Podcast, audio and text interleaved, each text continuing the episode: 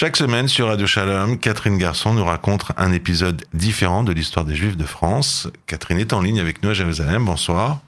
Bonsoir.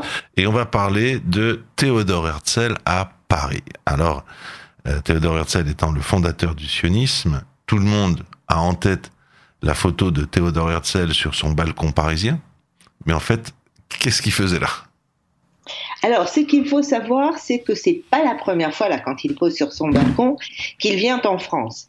Après avoir passé son doctorat en droit et avoir enseigné pendant quelque temps à Salzbourg, il va voyager et visiter, entre autres, notre pays.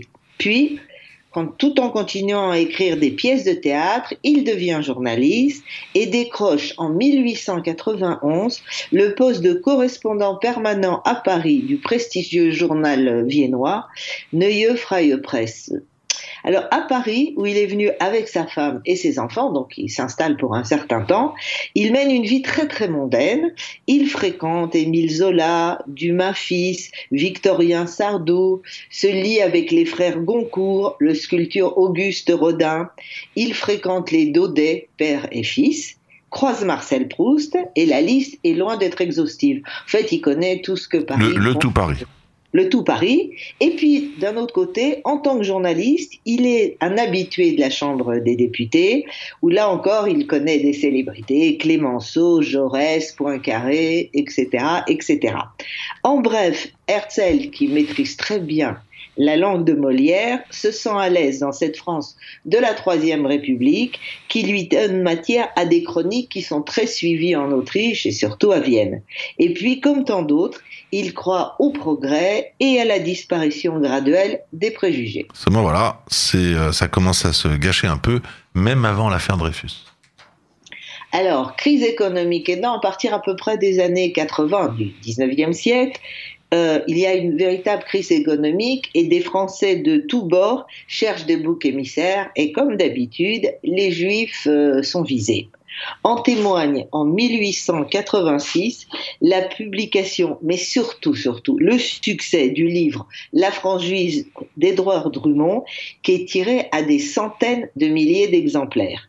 Pour Drummond, les Juifs euh, sont un peuple fermé à toute idéal désintéressé, rebelle à l'assimilation, un peuple infiltré dans la société occidentale où il s'y développe comme un cancer, accapare les leviers de commande de l'économie et corrompt physiquement et psychologiquement leurs concitoyens et tout ça, cette livre est bien sûr publié avant l'arrivée de, de Herzl dans la capitale, mais déjà on a en toile de fond cet antisémitisme qui va devenir de plus en plus présent.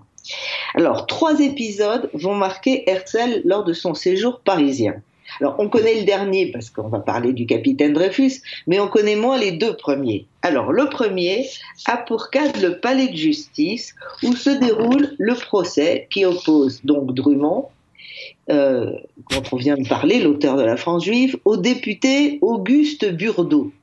Alors, dans un article, le premier a accusé le second alors rapporteur de la commission parlementaire chargée de se prononcer sur le renouvellement des avantages accordés au Conseil de régence de la Banque de France. Je sais que c'est un peu compliqué, mais c'est ce qu'il a fait. Donc, Drummond accuse Burdeau d'avoir reçu des fonds de la part d'un des membres du Conseil de régence pour l'influencer, et bien entendu, ce, ce membre est juif, c'est le banquier Alphonse de Rothschild. Drummond est condamné à une perte de trois mois pour diffamation, mais dans le prétoire, certains ont crié mort aux juifs. Donc, ça, c'est le premier incident, si je peux dire. Le deuxième est plus grave. C'est le duel qui oppose euh, quelqu'un qui s'appelle Morès, qui est le marquis et qui est un antisémite terrible, à un autre qui s'appelle Armand Maillère, qui est un capitaine du génie. Et il y a un duel le marquis de Morès tue le, dénommé Maillère et il va s'en faire gloire, il va être tout fier d'avoir tué ce juif. Alors, ce qui est très grave dans cette histoire, et on va voir parce que c'est quand même les préludes de l'affaire Dreyfus, c'est que, outre, bien sûr, la mort de l'officier juif Armand Maillère, l'antisémitisme qui semblait avoir épargné jusque-là l'armée va se montrer au grand jour. Or, sous le Second Empire, la carrière militaire avait été un des moyens de promotion sociale pour les juifs français, qu'ils soient alsaciens, lorrains ou comtadins. Et sous la Troisième République, donc la République où, se trouve maintenant Herzl, des juifs servent dans toutes les armées c'est contre eux qu'à l'occasion de ce duel, la libre parole, le journal de Drummond, va se déchaîner.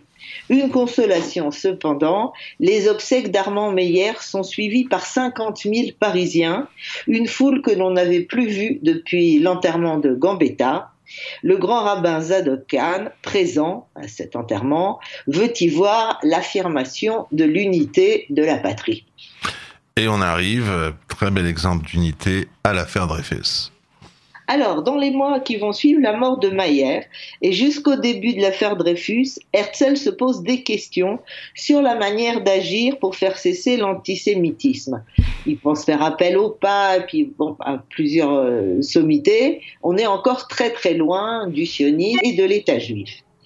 Et quand l'affaire Dreyfus éclate, Herzl, comme tant d'autres, croit au début à la culpabilité de l'officier juif. Il l'écrit le 1er novembre 1894 dans la Neue Freie Presse. Alors je vais lire ce qu'il écrit. La vilaine histoire du capitaine Dreyfus tient la vedette de l'actualité.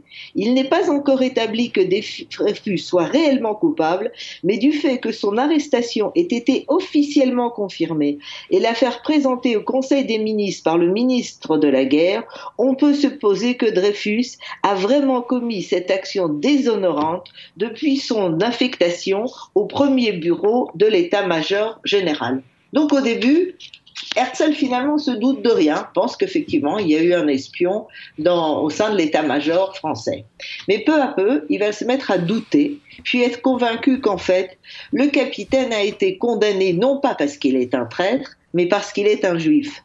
Et il va en avoir la confirmation lors de la, comment on peut dire, de la dégradation de Dreyfus le 5 janvier 1895 dans la cour de l'école militaire. Alors on se souvient, euh, il est là, il y a l'armée, on va lui briser son sabre, etc.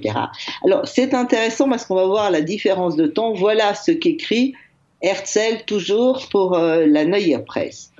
En ce triste matin d'hiver, la dégradation du capitaine Dreyfus rassembla de nombreux curieux aux alentours de l'école de guerre.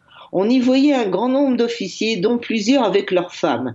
L'entrée de la cour de l'école militaire n'était autorisée qu'aux officiers et à quelques journalistes. À l'extérieur, la foule des badauds, habituée à assister aux exécutions, attendait. De nombreux policiers avaient été mobilisés. À 9 heures, l'immense cour fut remplie de détachements de tours formant un carré, dans tout 5000 hommes. Au milieu d'eux, un général à cheval. Quelques minutes après 9 heures, Dreyfus, revêtu de son uniforme de capitaine, fut amené dans la cour. Donc, ils vont, on va le dégrader et Dreyfus va dire ce que l'on sait, je jure et proclame que vous dégradez un innocent, vive la France. À cet instant, poursuit euh, Herzl, les tambours retentirent, etc. Dreyfus conserva un maintien digne durant toute la procédure qui dura quelques minutes. Donc concrètement, que va faire Herzl après la dégradation du capitaine? Dès le lendemain, il prend connaissance des inditoriaux monstrueux de Drummond dans la Libre Parole ou de Léon Daudet dans le Figaro. Dans le journal La Croix, certains se scandalisent que l'armée ait pu nommer un juif au sein de l'état-major. Peu après, il écrit dans son journal quand on voit un peuple si avancé, si hautement civilisé par ailleurs, prendre une telle voie, que pouvons-nous espérer d'autres peuples qui n'atteignent même pas le niveau de la France d'il y a cent ans? Ou comme le résume très bien comme il sait le faire l'écrivain Stephen Zweig, la pensée de l'éternelle proscription de son peuple lui traversa la poitrine tel un coup de poignard. Au début, pour sensibiliser l'opinion publique, Herzl pense à écrire une œuvre de fiction et il est encouragé en cela par un ami, son ami, l'auteur provençal Alphonse Daudet, celui de La chèvre de Monsieur Seguin, dont Herzl avait été le traducteur en allemand. Mais ce projet-là est vite abandonné. Par contre, en février 1896, Herzl publiera à Vienne L'État recherche d'une réponse moderne à la question juive. On connaît la suite et le développement du sionisme. À noter enfin que deux lieux parisiens commémorent la mémoire du passage et de Théodore Herzl aussi euh, dans la capitale. Une place à son nom dans le troisième arrondissement, inaugurée en 2006, et une plaque en français et en hébreu apposée au 35 de la rue Cambon, et l'on peut lire Ici, en 1895, Théodore Herzl, fondateur du mouvement sioniste, écrivit L'État juif, livre prophétique qui annonça la résurrection de l'État d'Israël. Ben dis donc, c'est beau, hein Rue Cambon.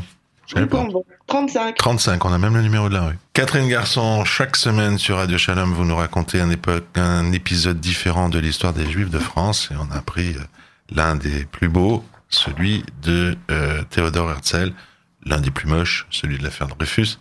Mais voilà, Théodore Herzl à Paris. Merci Catherine Garçon, bonsoir à vous. Bonsoir.